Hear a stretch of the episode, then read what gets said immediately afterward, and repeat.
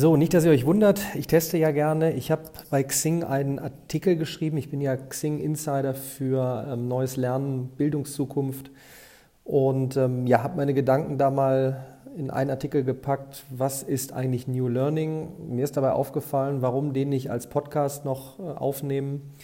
Dann muss man ihn nicht lesen. Manche hören ja lieber. Von daher starte ich jetzt einfach mal. Viel Spaß und ähm, genau irgendwo bei mir in den äh, Socials, ob bei ähm, Instagram, Snapchat, Facebook, YouTube, wo auch immer. Ähm, ihr kriegt den Link auch nochmal zum Artikel und ähm, wo auch immer ihr mir Rückmeldung geben wollt, macht das gerne. Wichtiges, wichtiges Thema. Also, was ist eigentlich New Learning? Vorab, ähm, nach knapp 200 Millionen Views für Mathematik-Lernvideos im Internet, permanenter Interaktion und User-Feedback-Auswertung seit 2003 von Millionen Lernenden und Lehrenden, Kooperation mit großen Konzernen und dem Aufbau von sowohl digitalen als auch analogen Lernsystemen berichte ich von der Basis und möchte zu mehr Diskussion und vor allem Mut zur Umsetzung im New Learning-Bereich inspirieren. Ich erinnere mich äh, an verwunderte und kritische Blicke, als vor fünf Jahren New Work so richtig Fahrt aufnahm. Obwohl Friedhof äh, Bergmann ja schon in den 80ern die Bewegung der neuen Arbeit startete, bedarf es doch einige technologische Fortschritte zur konsequenten Umsetzung. Heute ist New Work zwar noch nicht in Gänze für jedermann nachvollziehbar, aber vor allem durch viel Aufklärungsarbeit kombiniert mit persönlicher Erfahrung und dem Erkennen der Notwendigkeit ein wichtiges Thema. Nun wird es Zeit, New Learning in den Fokus zu bringen, denn es ist der Schlüssel für die kommenden Jahre. Es wird jeden betreffen, Schüler, Studenten, ähm, Arbeitnehmer, Führungskräfte.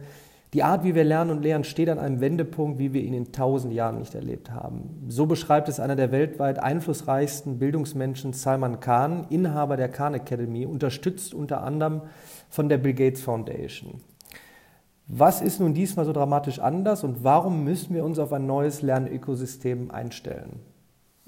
Kurzer Rückblick der bisherigen Bildungsrevolutionen, ganz schnell.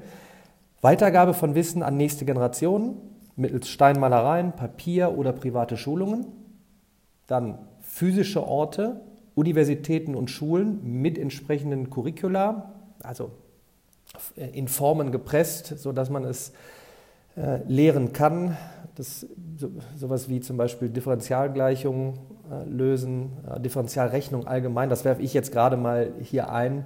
Ähm, das muss ich nicht unbedingt jedem zutrauen, dass er das selbst ähm, erlernt, sondern das muss irgendwie in ein, ein Curriculum gepresst werden und dann kommt auch wieder die Lehrperson ähm, in den Fokus. Drittens der Buchdruck, Wissen für die breite Masse. Da werfe ich auch noch mal rein. Das war wirklich so ein Punkt. Auch da war damals ja die Panik, hm, was wird jetzt für ein Wissen verbreitet? Ähm, ist das richtig? Und ich habe so das Gefühl, es ist ein ähnlicher Punkt gerade. Nun stehen wir vor der vierten Bildungsrevolution mit einer Kombination aus mehreren Technologien.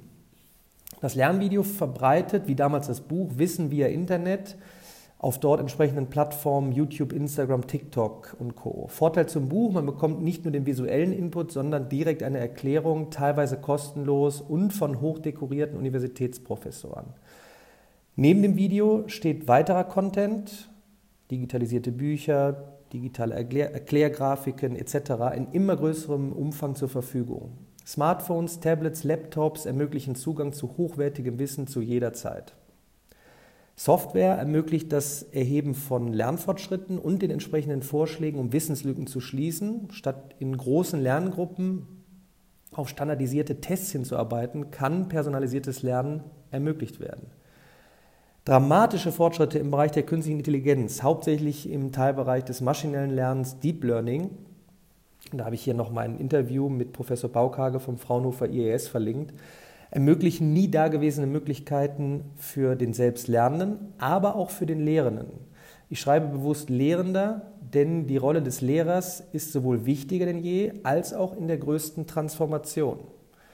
Ich schließe den Kreis mit der Auswirkung von New Work, in einer sich exponentiell ändernden Welt gibt es kein Ich bin fertig mit der Schule, Uni, Pünktchen, Pünktchen mehr, sondern einen Prozess des lebenslangen Lernens.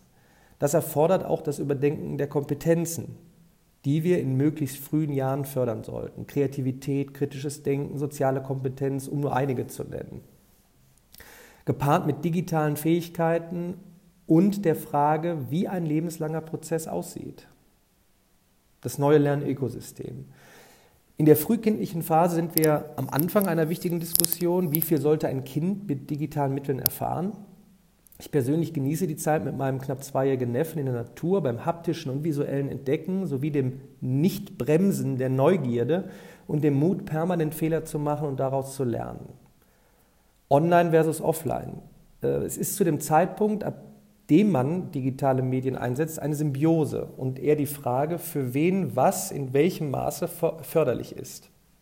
Das wird sehr gut durch Lerndatenanalyse optimiert werden können, ist meine Meinung. Ähm, da kann man jetzt wieder drüber streiten, kriege ich genau vorgegeben, was ich machen soll. Ich bin der Meinung, wenn wir da Kompetenzen fördern, ich suche dann äh, schlussendlich noch aus, womit ich mich beschäftigen möchte. Und wenn ich dann eine vernünftige, sinnvolle Datenanalyse mit dem Hinblick auf das Lernen habe, wow, tolle Zukunft. Nugget Learning, Microlearning, Bite-Sized Learning.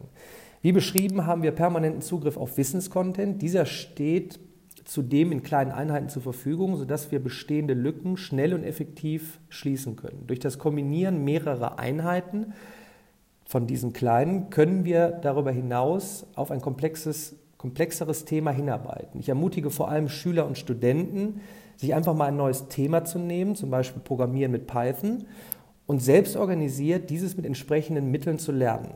Warum ist eine häufige Frage, womit ich beim nächsten Punkt bin nämlich Kompetenzen und Erwerb durch zum Beispiel selbstorganisiertes Lernen. Nun steht bei den Fähigkeiten der Zukunft zum Beispiel Complex Problem Solving. Da habe ich hier zum äh, WE-Forum ähm, vom World Economic Forum einen Link hingesetzt. Ähm, äh, kombiniert wird das Ganze mit Diskussionen, dass Programmiersprachen zumindest verständlich sein sollten, damit wir verstehen, was so um uns herum passiert. Nicht jeder muss Coder werden. Indem ich nun selbst organisiert an das Erlernen von Python herangehe, trainiere ich ja ein komplexes Problem zu lösen und bekomme auch noch Einblicke in eine der führenden Programmiersprachen. Das war so wie jetzt noch nie äh, möglich. Ne? Wenn man mal ein paar Jahre, ein paar Jahrzehnte dann zurückgeht, da konnte ich mich nicht mal eben hinsetzen, mein Smartphone rausnehmen und sofort auf Wissen zurückgreifen. Das klingt jetzt banal, es ist aber wirklich, ähm, wo ich ja immer zu erfordere diese Geräte, das Internet mehr nutzen, um wirklich sich mit solchen Sachen zu beschäftigen, denn die Zeit rast. Entrepreneurial Skills, was für, ein, was für zwei Wörter. Es geht nicht darum, nun unbedingt eine Firma zu gründen, das Gefühl bekomme ich teilweise, wenn ich in sozialen Netzwerken unterwegs bin, sondern die Fähigkeit zu erwerben. Und zwar die Fähigkeit, so zu handeln. Denn auch als Mitarbeiter einer tollen Firma kann das Leben Spaß machen. Und für viele ist das besser als permanent, als ich habe das Firefighter genannt, in der Verantwortung äh, zu sein. Jedoch erfordern Änderungen in immer kürzeren Zeitabständen eben wie ein Startup oder ein Entrepreneur zu denken und zu handeln und auch zu lernen. Denn ich musste ja selber mich nochmal mit, mit, mit, mit solchen Sachen beschäftigen, wie was ist denn Python überhaupt, wie kann ich jetzt kommunizieren, um meine Ideen mit dem Entwickler zu besprechen, damit sie dann entsprechend auch umgesetzt werden.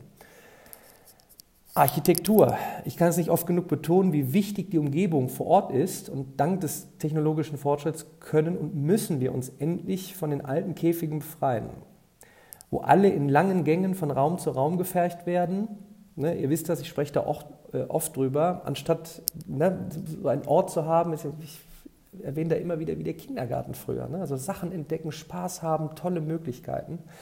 Ich sprach vor Jahren während einer meiner Keynotes schon über WeWork, nun WeCompany und den Absichten, eine von, vielen, eine von vielen möglichen Schulen der Zukunft zu entwickeln. Und nun ist es Wirklichkeit und wirklich ein Blick wert. Ich habe hier auf WeGrow, das Projekt von der WeCompany, ähm, verlinkt. Ähm, schaut da mal rein, WeGrow, W-E-G-R-O-W.com. Da geht einem wirklich das Herz auf. Und wie toll wäre es, wenn wir in Deutschland die vielen kleinen Pilotprojekte bündeln, und genauso groß aufziehen würden. Meiner Meinung nach eine der größten Chancen für Deutschland, weltweit äh, in einem Bereich eine führende Rolle zu spielen, nämlich in der Bildung. Also lasst uns Bildungsingenieure spielen. Ja, nicht nur spielen, sondern auch umsetzen. Das stand jetzt nicht mehr hier im Artikel. Ich versuche weiterhin meinen Einfluss in den sozialen Netzwerken vor allem auf die Jugend zu nutzen, um erstens nicht nur über Mathematik, sondern auch die Lernzukunft äh, aufzuklären und zweitens möglichst viele zu animieren da draußen mit der Produktion von Content via Video, Text, Podcast zu beginnen, damit mehr Wissen transportiert wird. Also auf geht's, Wissen teilen. Ähm, in diesem Sinn schreibe ich jetzt hier, mache ich äh, mich jetzt auf und nehme zu dem Artikel einen Podcast auf. Das passiert hier jetzt gerade. Ich danke jetzt nicht, wie hier im Artikel steht, fürs Lesen, sondern euch fürs Zuhören. Ähm, wo auch immer ihr mich dann erreicht, gerne Feedback ähm, und noch lieber habe ich hier geschrieben, ähm, dass ihr startet ähm, und Content produziert, Wissen weitergebt. Und in diesem Sinne sage ich bis demnächst.